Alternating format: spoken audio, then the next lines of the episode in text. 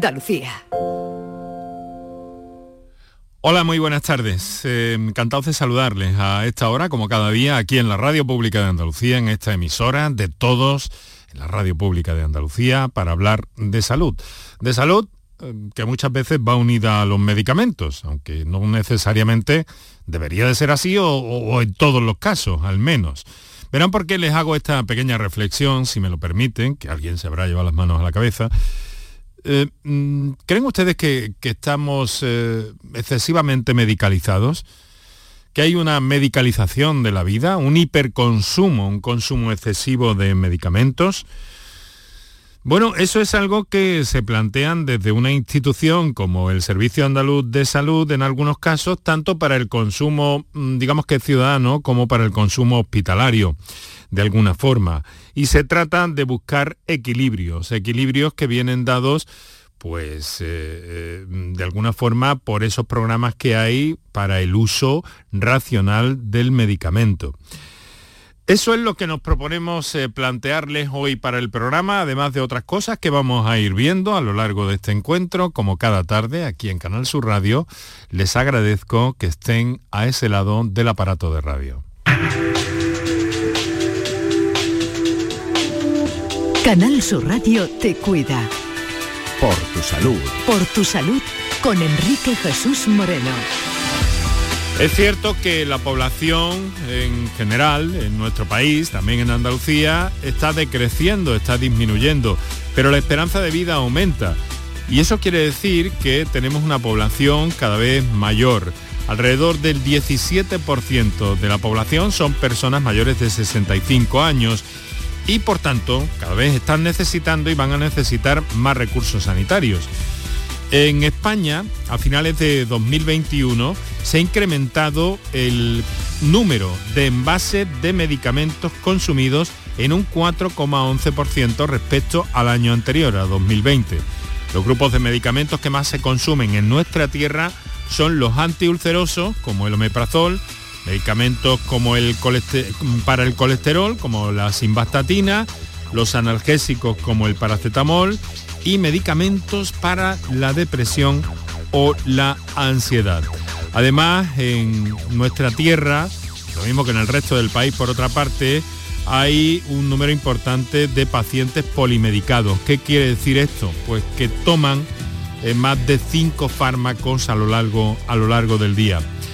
Eh, vamos a ir viendo todo esto y vamos a ver cómo podemos poner un poco de concierto y cómo podemos hacer un uso racional de un recurso importante, muy válido, fundamental en nuestras vidas, pero que eh, debemos ser conscientes de su, de su correcto uso. En primer lugar, para no perjudicarnos, porque un medicamento no es un caramelo y por otra parte mm, para mm, administrar correctamente esos recursos existentes. ¿no?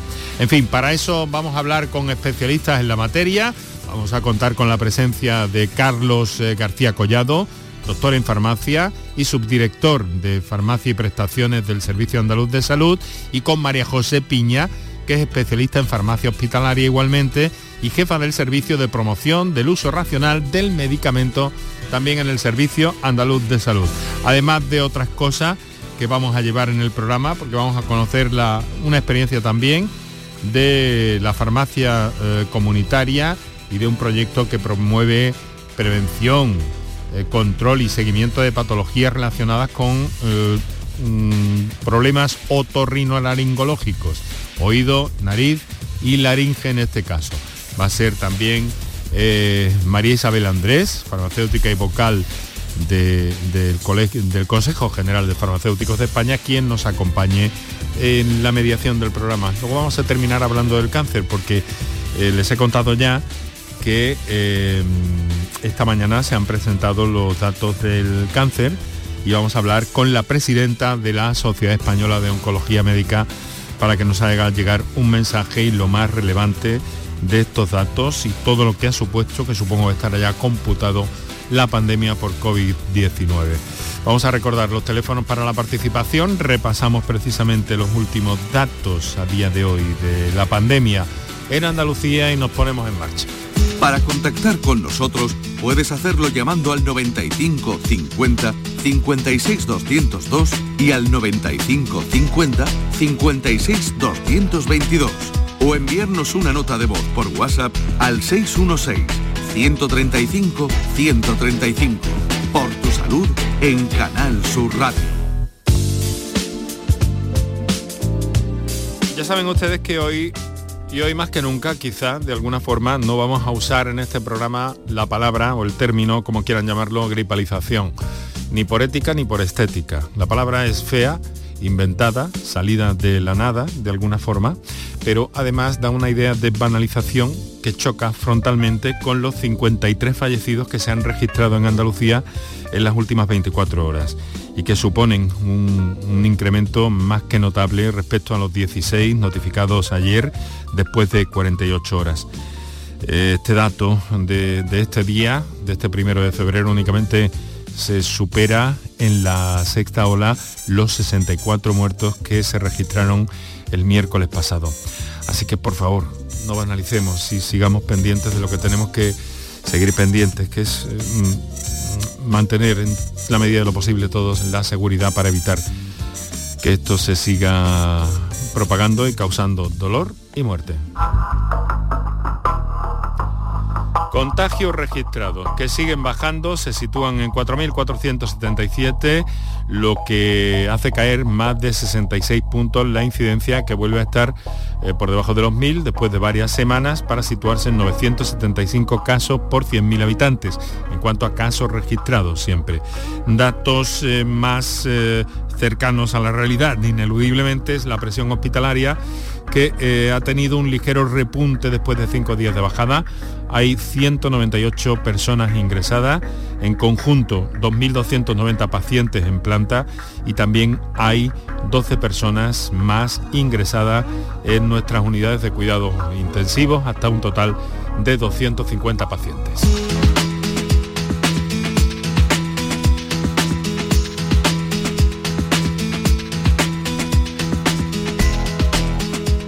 Vivimos una vida eh, medicalizada, eh, con muchos fármacos a nuestro alrededor. Estoy viendo que ya los oyentes nos están haciendo llegar cuestiones a nuestras líneas habituales para la participación, que hoy una vez más, en este caso vamos a dedicar al correcto, al uso racional de los medicamentos, pues eh, van a, mm, podéis utilizar las líneas habituales para eh, preguntar si fuera menester cualquier duda, que ya nos llegan algunas por escrito, a nuestros invitados de esta tarde. En primer término quiero saludar al doctor, doctor en farmacia, Carlos García Collado. Eh, señor García Collado, muy buenas tardes. Buenas tardes, Enrique, ¿qué tal? Muchas gracias por acompañarnos, en este caso desde nuestra emisora en Granada, eh, con Sebastián López en el control de sonido. El, eh, Carlos eh, García Collado es, eh, como digo, doctor en farmacia, especialista en farmacia hospitalaria y subdirector de farmacia y prestaciones del SAS. le quiero trasladar un poco esa pregunta. ¿Vivimos, en una, ¿Vivimos una vida o estamos asistiendo a un proceso de medicalización de la vida? Bueno, Enrique, como has comentado de forma excepcional en tu, en tu presentación, pues sí que es verdad que el consumo de medicamentos no para de aumentar eh, no es un problema de Andalucía, es un problema generalizado. Y, bueno, pues eh, uno de los, de los, de, los, motivos por los que estamos, eh, uno de los motivos de la subdirección de farmacia es precisamente pues velar por porque los medicamentos se utilicen de forma segura. Porque es un recurso bueno, importante, fundamental, pero desde luego un recurso oh, caro. Sí, y además, sobre todo quiero recalcar la, seguridad. Ningún medicamento es inocuo. Mm. Y, en los medicamentos siempre hay que, hay que valorar el balance beneficio-riesgo de que estos tienen. Eh, no, por favor, adelante. Sí, sí, pues nada, que, mm, los efectos adversos relacionados con, con la medicación se encuentran entre los más frecuentes y además tienen especial importancia estos efectos adversos porque la mayoría de los casos son efectos adversos evitables.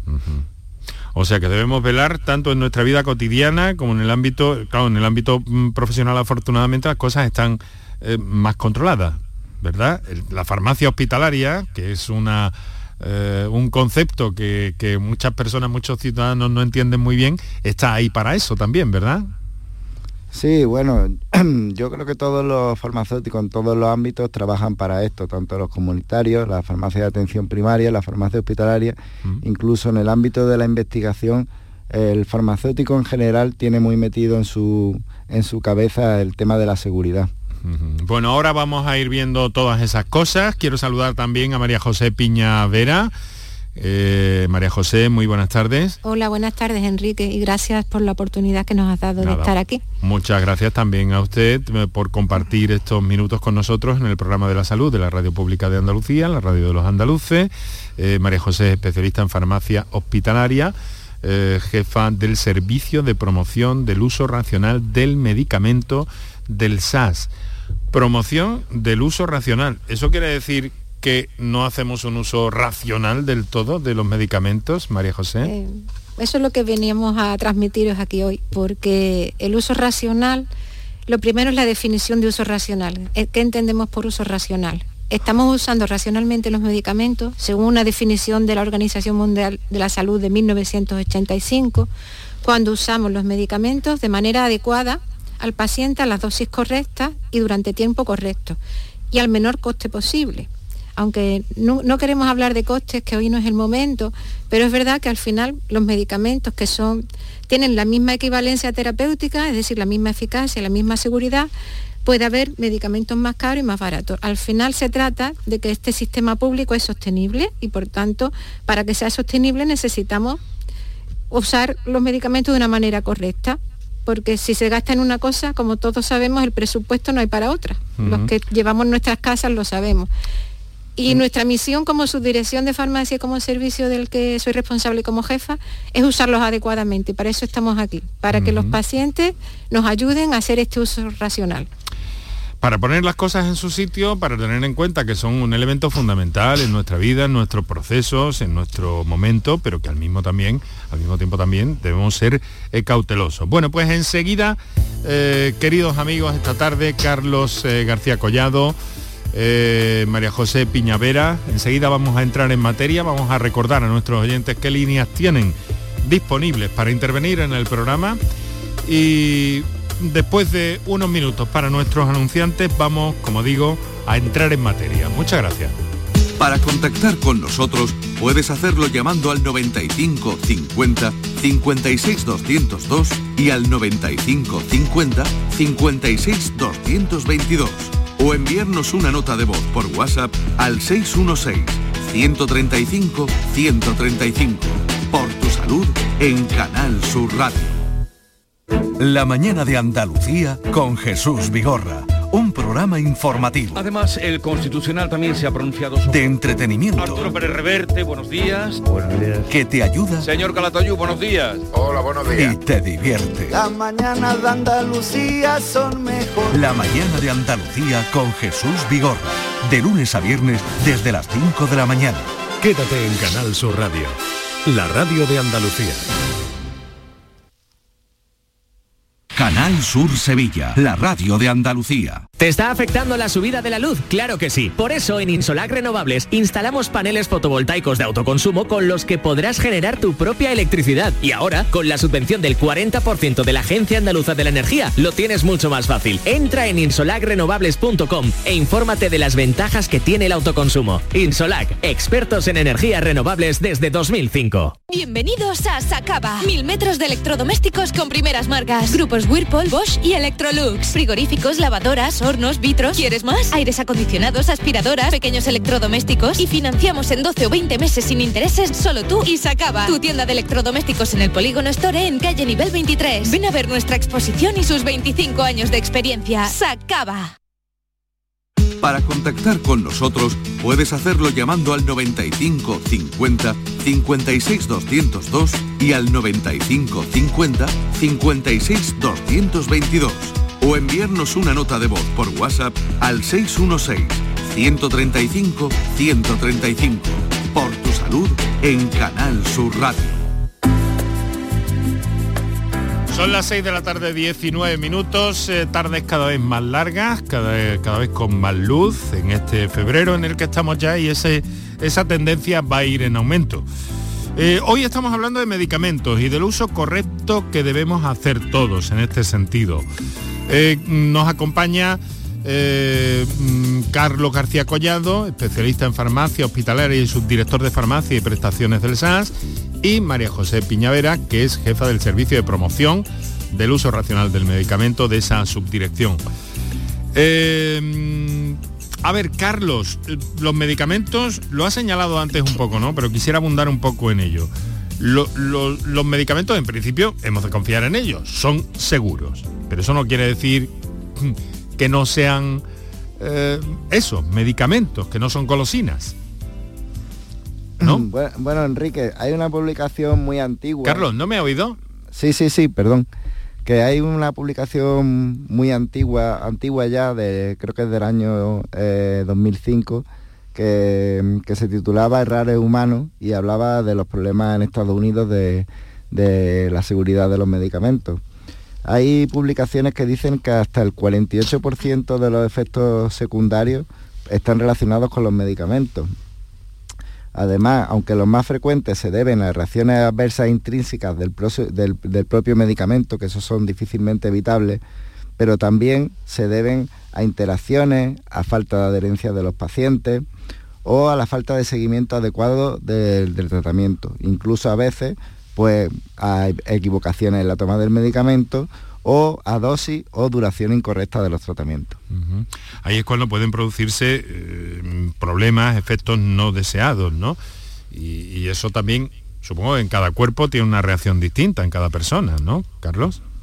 Exactamente, pues hay, eh, como ya he comentado, eh, efectos que son leves, como puede ser náuseas, vómitos o pluritos, pero también lo hay eh, pues efectos adversos bastante importantes que, requieren hospitalización y requieren tratamiento. Bueno, eso me gusta eh, que lo haya puntualizado perfectamente, eh, pero vamos a, poner un poco más en situación para conocer mm, esta actividad y esta promoción del uso racional del medicamento. ¿Cuál es la, función de la Subdirección de Farmacia y Prestaciones del Servicio Andaluz de Salud, Carlos, que, de la que usted es responsable? Bueno, pues la, fundamental por la que trabajamos es garantizar el acceso a la población de los a los medicamentos en el sistema sanitario público de Andalucía. Eh, para ello, eh, aparte de garantizar eh, esta prestación, la prestación farmacéutica, eh, es muy importante el trabajo que se realiza en, la jefatura de promoción del uso racional del medicamento. Y aquí, pues el objetivo es lograr el máximo beneficio para el paciente de los medicamentos disponibles y por supuesto con la mayor seguridad. Eso fue además, esto quiero decir que es una cosa que marcó mm, hace décadas ya, si no tengo mal entendido, la Organización Mundial de la Salud, ¿verdad? Exactamente, como ha comentado perfectamente María José Piña Vera, eh, en 1985 ya la Organización Mundial de la Salud, entre otras cosas, pues definió el uso racional de los medicamentos. Eh, María José, eh, entonces, mm, ¿cuál es nuestro momento? ¿Nuestra sociedad? ¿Utilizamos racionalmente los medicamentos? Entiendo que no del todo. El uso racional en estos momentos no está tan racional como debiéramos porque estamos, como bien has comentado al principio, Enrique, con una sociedad, una vida cotidiana medicalizada. Usamos medicamentos para todos. Todo lo que antes no era una patología, ahora consideramos que es una patología. Por ejemplo, la muerte de un familiar, un problema laboral, un problema en el colegio de los niños. Todos esos problemas queremos solucionarlos rápido y pronto y acudimos a un medicamento eso, eso produce un hiperconsumo, una polimedicación y todo eso hace un uso incorrecto, porque cuanto más medicamentos tomamos, más riesgo tenemos de tener problemas y efectos adversos. Bueno, ¿y dónde está esa información? ¿Es que no seguimos las directrices de los, eh, de los prescriptores? ¿O qué es lo que estamos haciendo mal?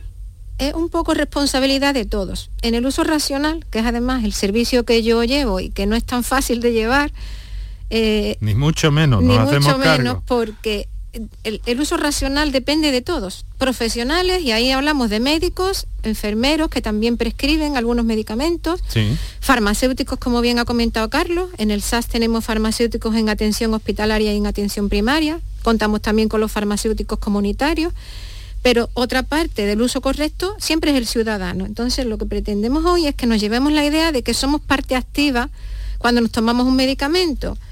El que un prescriptor nos mande un medicamento no significa una actitud pasiva, sino que tenemos que tener una actitud activa. Y para ello necesitamos estar formados y educados. Y este es uno de los medios para educar, los medios de comunicación.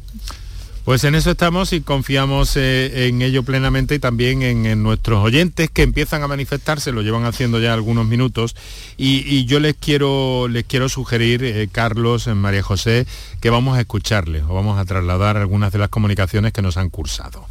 Esta que nos dice buenas tardes, mi nombre es Sonia.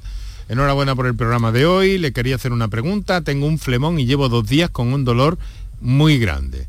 Pido cita a mi médico y me la dan para dentro de 10 días. ¿Por qué no pueden darme el antibiótico sin receta en la farmacia? Acortaríamos tiempo para la curación y dolor.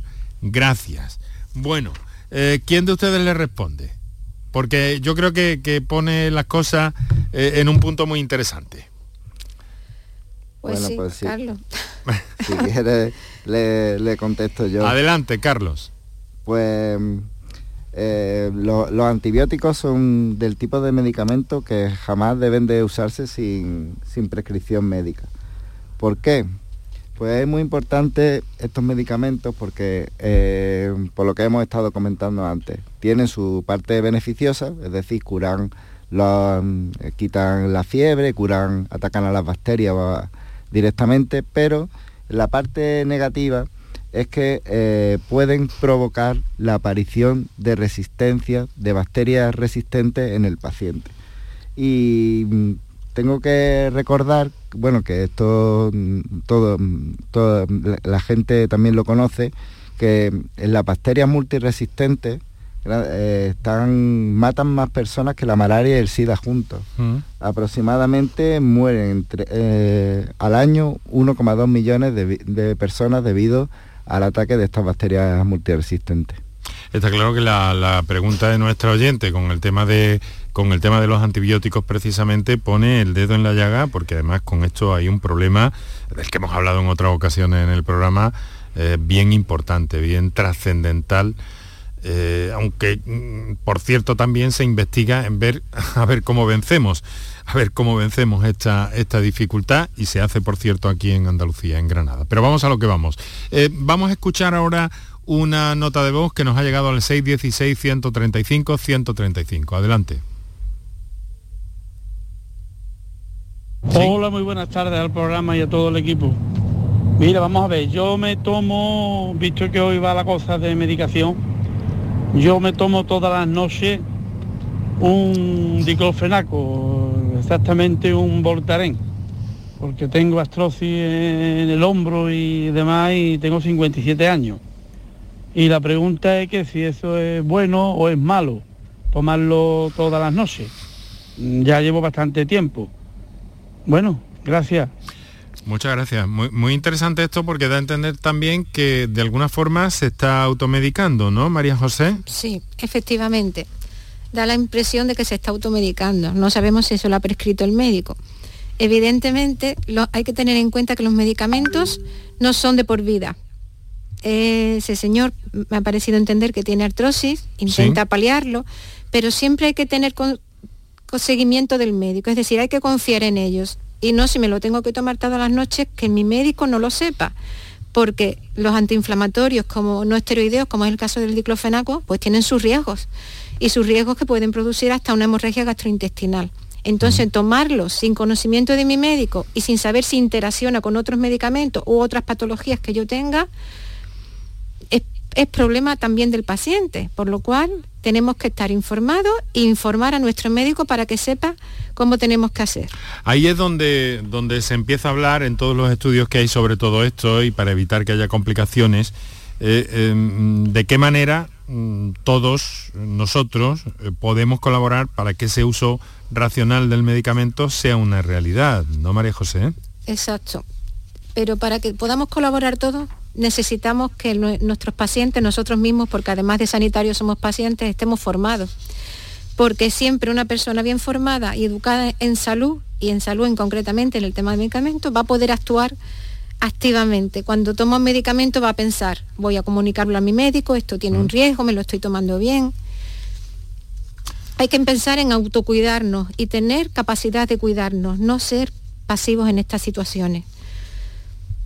O sea que, debemos ser conscientes, tomar mm, las decisiones que sean oportunas y que estén en consonancia con lo que nos dice el médico, ni más ni menos. Exacto, sí, porque además estos medicamentos, por ejemplo el diclofenaco, nos puede producir un efecto secundario y a su vez esto provoca una cascada terapéutica, es decir, mm. nos tiene que mandar nuestro médico prescribir otro medicamento para solucionar un efecto secundario que me ha provocado el primero. Al final acabamos tomando un montón de medicamentos que uno suplen lo que el otro me ha estropeado.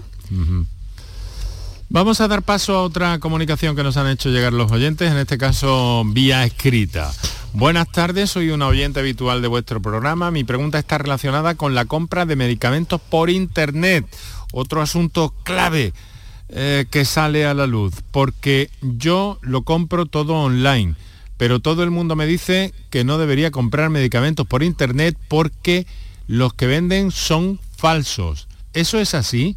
¿No se pueden comprar medicamentos por Internet? Y en el caso de que lo pueda comprar, ¿cómo puedo saber que me puedo fiar de la página donde lo compro? Pues es muy interesante esta, esta cuestión. A ver, María José Carlos, ¿quién la responde? A ver, Carlos, ¿te anima? Responderá tú si quieres, María José. No, pues eh, los medicamentos ahora mismo, la única vía que hay para comprar medicamentos con receta son los servicios, la, perdón, las farmacias, las oficinas de farmacia, las farmacias comunitarias. También nos pueden dispensar los medicamentos en, los servicios de farmacia hospitalaria para control de medicamentos que son de uso hospitalario, pero de dispensación externa. Pero nunca a través de Internet. Solo se puede comprar a través de Internet determinados medicamentos sin receta y a través de farmacias autorizadas por la Agencia Española del Medicamento que permite que esas farmacias puedan dispensar por internet medicamentos sin receta, en ningún momento medicamentos con receta. Estamos hablando de, claro, de una clave fundamental, ¿no? En el sentido de que, hombre, hay otros medicamentos sin receta con los que también debemos andarnos con ojo, pero cuando hay una receta de por medio, ojo, hay que ir a eso y, y fiarse de nuestro médico, ¿no? Eh, porque cuando recibimos un tratamiento, mm, de alguna forma, María José, ¿cuál debe ser? ¿Cómo, cómo debemos actuar? ¿Cómo, cómo, cómo hacernos eh, mm, al mismo tiempo eh, empoderados como pacientes, pero al mismo tiempo, mm, pues bueno, en consonancia con lo que nos dice el médico, ¿no? Esto está, se puede regular bien, se debe regular bien. Sí, exacto, Enrique. Eh, queremos que el, paciente sea, como bien has dicho, empoderado, es decir, que sea responsable de sus propios actos cuando se le medica. Para ello, tiene que confiar en su médico. Yo voy al médico, me prescriben, tengo que confiar en él, porque es el profesional sanitario que me está tratando. No puedo exigir que siempre que yo vaya a una consulta me den una receta, porque probablemente a lo mejor el médico estima que en este momento no necesito un medicamento para tratar lo que yo creo que es una enfermedad o que puede ser una enfermedad, pero en un estadio tan, tan temprano que no necesita un medicamento, sino que a lo mejor con terapias no farmacológicas es susceptible de ser tratado. Por lo pronto entonces confiar en el médico. En segundo paso, informar al médico de qué me estoy tomando, porque me puedo haber comprado medicamentos que me han prescrito en la sanidad pública, en la sanidad privada o incluso medicamentos de automedicación, que también independientemente de que sean sin receta, pueden también interaccionar con los otros que me tomo con receta. Claro, ahí hay un problema, ¿verdad? Efectivamente, porque la historia de salud digital de Andalucía de Iraya están incluidos los medicamentos que me prescriben en el sistema sanitario público de Andalucía, pero no están incluidos los medicamentos que yo pueda ir a su vez a una privada o los que me compro en la oficina de farmacia porque no necesitan receta. Vamos a escuchar a otro oyente, otro u otra oyente que ha hecho uso de las notas de voz de este programa. El 616-135-135 son las seis y media de la tarde, un poquito más, 6 y 34. Seguimos aquí por Tu Salud, Canal Sur Radio. Adelante con eso. Hola, buenas tardes, soy un oyente de programa y, visto el tema, eh, os quería comentar una duda que me surge porque he ido a mi médico de cabecera para que me mandara algún tratamiento para la ansiedad que, sufro esta última semana. ¿Y cuál ha sido mi sorpresa? Que no me ha mandado ningún tratamiento. Me ha mandado ejercicio de relajación. Y, claro, quería comentarle a ustedes como expertos si, si esto es habitual, que vayas al médico y te vayas haciendo un tratamiento y si lo ven ustedes acertado. Muchas gracias. Bueno, muchas gracias. Eh, no sé, ¿quién, ¿quién responde a esta oyente con esta inquietud? A ver, Carlos, me parece, pues, Sí, eh, yo le diría que, esté tranquila y que, que mm, a, veces, como, como se ha comentado ya aquí, el mejor tratamiento no tiene por qué ser farmacológico. Hay otros tratamientos que, que sin duda ayudan. Por ejemplo, cuando alguien tiene insomnio no puede dormir, pues primero hay que plantearse si toma café, si no toma café, si echa siesta, si no echa siesta, eh, si hace ejercicio, si no hace ejercicio, antes de iniciar una terapia farmacológica que como ya hemos comentado pues tiene sus efectos secundarios. Ejercicios de relajación seguramente le ayudarán y no tiene ningún efecto secundario. Hay que buscar la vía, porque es verdad, eh, lo ha mencionado además eh, María José, nos ha trasladado una frase maravillosa, maravillosa que es una cita de, de Freud, que me parece muy interesante sacarla ahora, porque dice, la ciencia moderna aún no ha producido un medicamento tranquilizador tan eficaz como son unas pocas palabras bondadosas. Eh, pero claro, eh, hay que dar con la clave para que esta señora que nos ha llamado mm, encuentre ese, ese acomodo fuera del ámbito farmacológico, porque María José tengo entendido que mm, este tipo de productos eh, sí que circulan en general en nuestro país más de lo, más de lo que sería deseable, ¿no? Efectivamente cada vez usamos más medicamentos para la ansiedad, para la depresión, de una manera incontrolada y no siempre necesariamente. Hay muchísimas técnicas que hay que tratar primero, como pueden ser la técnica de Jacobson para la ansiedad, lo que hemos dicho antes, más vale muchas veces una persona que te acompaña que un medicamento. Las personas que tienen depresión, y yo he tenido depresión muchos años, no me da cosa decirlo aquí, necesitamos muchas veces más que el medicamento, la compañía, el apoyo, el sentirte escuchado no queramos solucionar todo con los medicamentos, porque además son medicamentos que tienen un riesgo, producen adicción. Las benzodiazepinas, que son los ansiolíticos, los hipnóticos que usamos para dormir, como ha dicho Carlos, producen adicción. Hay que usarlos poco tiempo y controlados siempre por un médico. Y a la vez que se ponen, después hay que quitarlos muy paulatinamente. Entonces hay que tener mucho cuidado con estos medicamentos que además circulan fuera de las redes oficiales, de las oficinas de farmacia, como bien has dicho. ¿Cómo? ¿De dónde sale tanto medicamento de, ese, de esa cohorte? Mm. María José. ¿De dónde salen? Deberían de salir de... las oficinas de farmacia, supongo que... no salen de ahí, ¿no? No. Ya. Y si salen de ahí es un mal uso de las personas que se los prescribe su médico y, lo pueden dar a otras personas. Vamos a, vamos a ir a otra cuestión que me parece muy, muy, muy interesante. Eh, Hola, quería preguntar por eso del empoderamiento, que no me he enterado muy bien. ¿Qué le tengo que decir a mi médico? ¿Que le tengo que decir a mi médico lo que me tiene que recetar y lo que me tiene que quitar? Por si me lo pueden explicar. Gracias. No sé si entiendo muy bien la cuestión que plantea este o esta oyente. Eh, yo sí. sí. A ver, pues Carlos, adelante. Yo le diría a esta oyente que, por ejemplo, cuando nos van a someter, por ejemplo, a un proceso quirúrgico, pues nos preocupa el resultado de la operación, si tiene riesgo, si no tiene riesgo. Pues lo mismo, el mismo interés tenemos que poner cuando nos prescriben un medicamento. Nos podríamos preguntar al médico, oiga, ¿qué medicamento me ha prescrito? ¿Me va a curar o solo me va a mejorar los síntomas? ¿Qué riesgo tiene tomar este medicamento y qué beneficio? ¿Es necesario que me lo tome o hay alguna otra solución? ¿Tengo que seguir tomando todos los medicamentos que están en mi historia clínica además de este? y si no mejoro o me sienta mal, eh, ¿hasta cuándo debo tomar este medicamento? Son preguntas que debemos hacernos y debemos, igual, eh, es lo mismo que importante que cualquier otro acto médico en la prescripción de los medicamentos. Por tanto, mm, tenemos que tener, darle la misma importancia. La idea es trasladar ese marco, ese, ese esa idea, justamente, para la redundancia, me he metido en un jardín solito, eh, de, uso racional del medicamento y de transmitirla y de trasladarla y eso tiene una ardua tarea. Ahora le voy a preguntar por cómo se hace, por cómo se hace eso, Carlos. Pero antes me parece que tenemos otro sonido, otra nota de voz del 616 135 135. Adelante, por favor. ¿La tenemos? no la tenemos. Bueno, pues tenemos otra por escrito. Vamos a ella. Eh, mi, em, mm, a ver, me he saltado, discúlpenme un segundo. Hola, una pregunta, ¿por qué en algunas farmacias hacen de médicos y recomiendan medicamentos? ¿Esto está bien?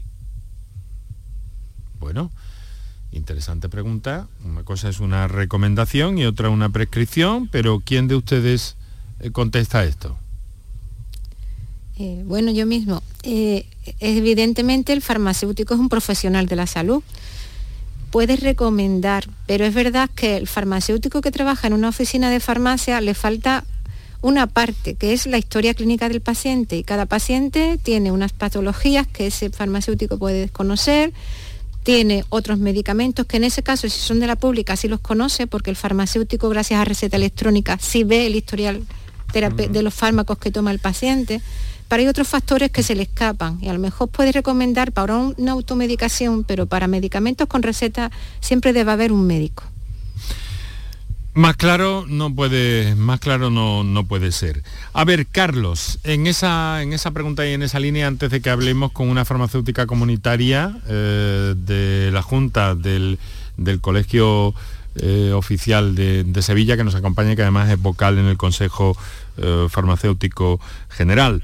Eh, mm, ¿Cómo se fomenta? ¿Cómo se hace eso desde la subdirección de farmacia y prestaciones? ¿Cómo se hace para em, inculcar un poco esa idea, hacer llegar esa idea a los ciudadanos? Carlos. Bueno, pues eh, otro objetivo que tenemos es intentar armonizar el uso de medicamentos y productos sanitarios en todo el Servicio Andaluz de Salud, es decir, en toda Andalucía. Eh, queremos, y creemos que los pacientes deben estar tratados farmacológicamente con los mismos criterios eh, en toda la región. Y para ello estamos elaborando documentos de consenso y yo quiero aquí recalcar la gran labor, la excelente labor que está haciendo María José Piña en este sentido, eh, para el tratamiento de farmacológicos de enfermedades crónicas más prevalentes, como puede ser la diabetes, el ictus, artrosis, la osteoporosis, la fibromialgia, la enfermedad pulmonar obstructiva crónica, la demencia, la depresión y para ello hemos creado grupos de trabajo multidisciplinares constituidos por profesionales del SAR especializados en los temas a tratar y que pertenecen también a diferentes sociedades médicas. todo esto, ya, para, terminar, por favor. que quería decir que todos estos documentos pueden ser consultados por los profesionales sanitarios, pero también por los ciudadanos en la página web del Servicio Andaluz de Salud. O sea que debemos, eh, debemos tomar conciencia todos un poco, es una cuestión de, educación en salud probablemente, ¿no, Carlos, María José? Sí, exactamente. Educación en salud y educación en este caso en los medicamentos. Por eso desde el SAS intentamos que a los ciudadanos también les llegue esta información y la hemos puesto en la web del SAS, en la parte de uso racional del medicamento para que las fuentes al final lo que queremos que sean fuentes fiables, porque hay tanta información hoy día en Internet que nos satura a todos y, decimos cuál es fiable. Pues por eso el SAS se está volcando en que la información parta de nosotros mismos y hecha por nuestros propios profesionales del SAS. Mm, bueno, y la farmacia eh, comunitaria yo creo que tiene una tarea importante aquí y de hecho vamos a acercarnos a esa idea, si les parece bien porque hemos querido convocar, no sé si se conocen, en cualquier caso les presento a María Isabel Andrés, eh, farmacéutica. Muy buenas tardes, Isabel. Hola, buenas tardes. Muchas gracias por, estar con nosotros, porque ella es vocal en, el Consejo General Farmacéutico y además secretaria del Colegio de Farmacia de Farmacéuticos de, de Sevilla. Pero es que ha coordinado una tarea que me parece que es muy eh, muy concomitante con este tema que estamos abordando hoy en el programa sobre, sobre el uso racional del medicamento, ¿no? Y es, eh, mm, de alguna forma, eh, prevenir, mm, llamar la atención para prevenir y seguir patologías relacionadas con la otorrino, con oído, nariz y laringe. Es así, ¿no, Isabel? ¿En qué consiste un poco en grandes rasgos la campaña? Pues sí, mira, yo creo que en salud si hay una cosa que es importante es la prevención. Hola, buenas Y tardes. yo creo que la oficina de farmacia, que, que hay 22.000, más de 22.000 farmacias en toda España y que atendemos a más de 2 millones de pacientes por día, creo que es un punto muy importante para que desde la Administración nos apoyemos mutuamente y hagamos campañas de, de prevención. Y en ese sentido, pues vamos sacando con cada cierto tiempo campañas de prevención en una serie de patologías en las que incidimos de manera particular aunque tratamos de todas ellas durante todo el año. Sí. Y en este caso, pues estamos eh, tratando aquellas patologías que son de ORL. Tú sabes que en las ORL, que son patologías relacionadas con el oído, con la nariz y con, y con la laringe, pues hay mucha indicación farmacéutica. Y también hay mucha reticencia de los pacientes a acudir al médico cuando tienen que acudir, cuando es importante que acudan. Y eso es algo que desde la farmacia tenemos que hacer y e invitar a los pacientes a que no se automediquen de manera irresponsable. Los pacientes tienen que acudir al médico cuando es necesario, tienen que acostumbrarse a prevenir aquellas patologías que van a ser propensas. Por ejemplo, tú que estás trabajando en la radio, pues problemas de laringe vas a tener de manera frecuente. ¿Qué es lo que pasa? Pues es muy bueno que sepas cómo puedes prevenir este tipo de patología. Y ahí es donde te podemos ayudar desde la farmacia. Y luego también te podemos ayudar a que no abuses de aquellos medicamentos que son de prescripción médica y que, mm, bueno, por falta de tiempo, por falta de interés o porque ahora mismo los centros de atención primaria están colapsados, no te apetece ir al médico. No, no, no. Al médico hay que ir cuando hay que ir y cuando no, pues desde la farmacia podemos ayudarte. Veo que están, veo que están ustedes en línea, ¿no? Que están de acuerdo en lo básico, porque al final todo esto revierte en un uso correcto, en un uso racional, eh, Carlos, del medicamento, que es de lo que se trata. Completamente de acuerdo. Además, mm, ya lo decía alguien que fue presidente del Banco de Londres o de Inglaterra, que la prevención es, es lo mejor. Hay que prevenir los errores porque así nunca llegan a ocurrir. Bueno, y hay una, hay una cuestión, porque incluso creo que le, dedica- le dedicamos hace algún tiempo un programa, eh, Isabel, eh, porque mm, detectamos que había mucha preocupación con el tema de los nebulizadores nasales, ¿no? Y esta, esta, esta campaña de, de prevención y seguimiento de patologías oídos, nariz, laringe, ORL, o torrinolaringología, pues tiene mucho que ver con esto. Le quiero preguntar cómo está este tema, porque tengo entendido que la situación era algo eh, preocupante, ¿no? Pues sí, era preocupante porque había personas que, se dedicaban a utilizar este tipo de, de medicamentos de manera habitual.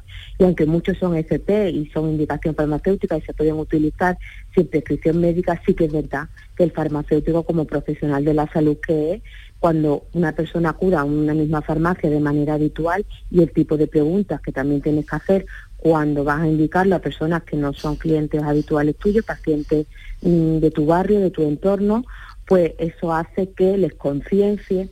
Mira, el, el paciente es un adulto y el paciente cuando tú le explicas las cosas bien las entiende.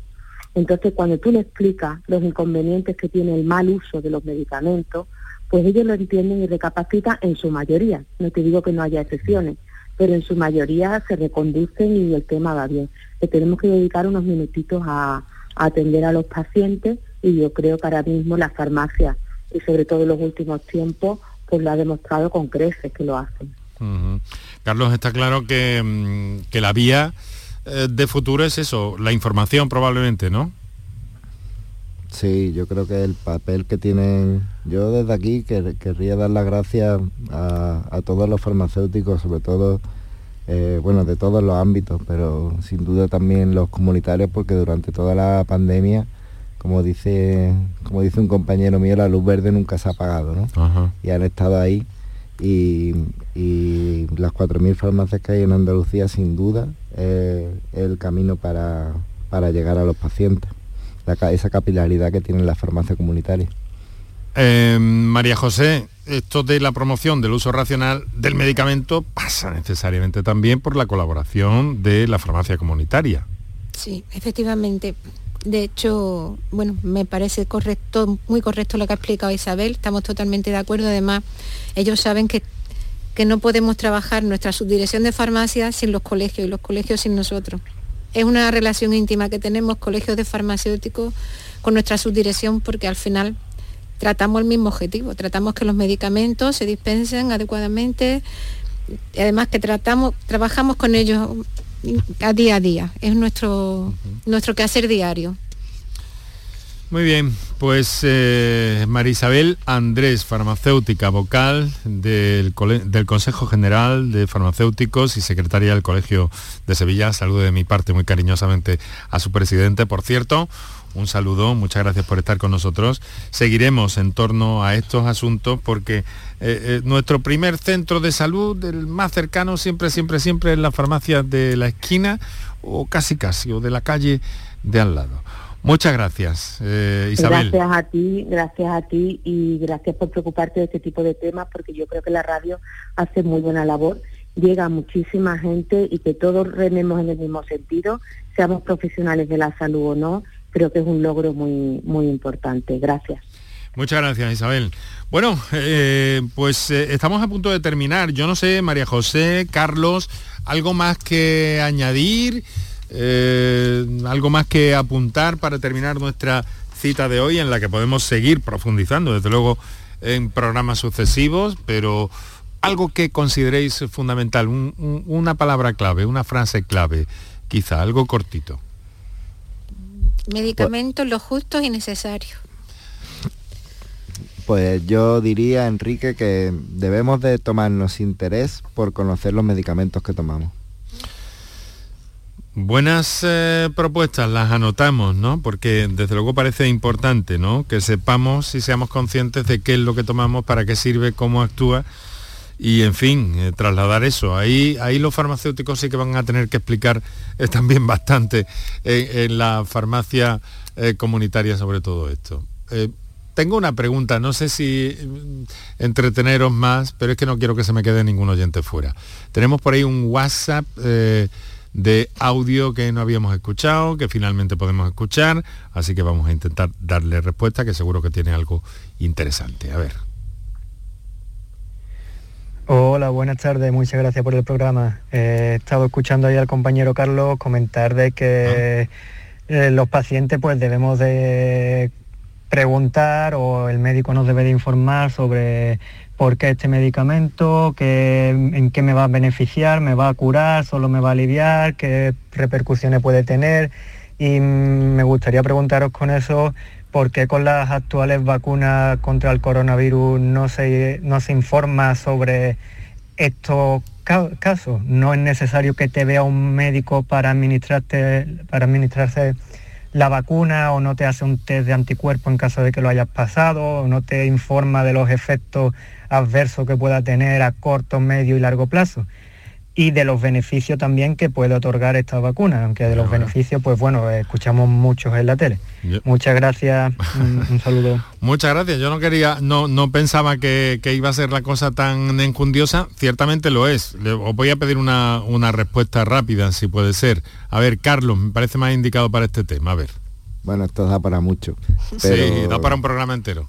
Simplemente decir que las vacunas son unos medicamentos un poco especiales que sirven para prevenir la enfermedad, es decir, se administran cuando no existe patología todavía. Entonces, bueno, en este caso eh, sí que es verdad que eh, los servicios de preventiva y demás son los, son los encargados de velar por, por esto. Y y desde luego no hay ningún medicamento en el mercado, sea vacuna o no, que no cuente con todas las garantías sanitarias para que sean efectivas y seguras. Muy bien, vamos a seguir en torno a este tema. Nos parece de lo más interesante, uso racional del medicamento, a lo que hemos dedicado nuestro programa de hoy.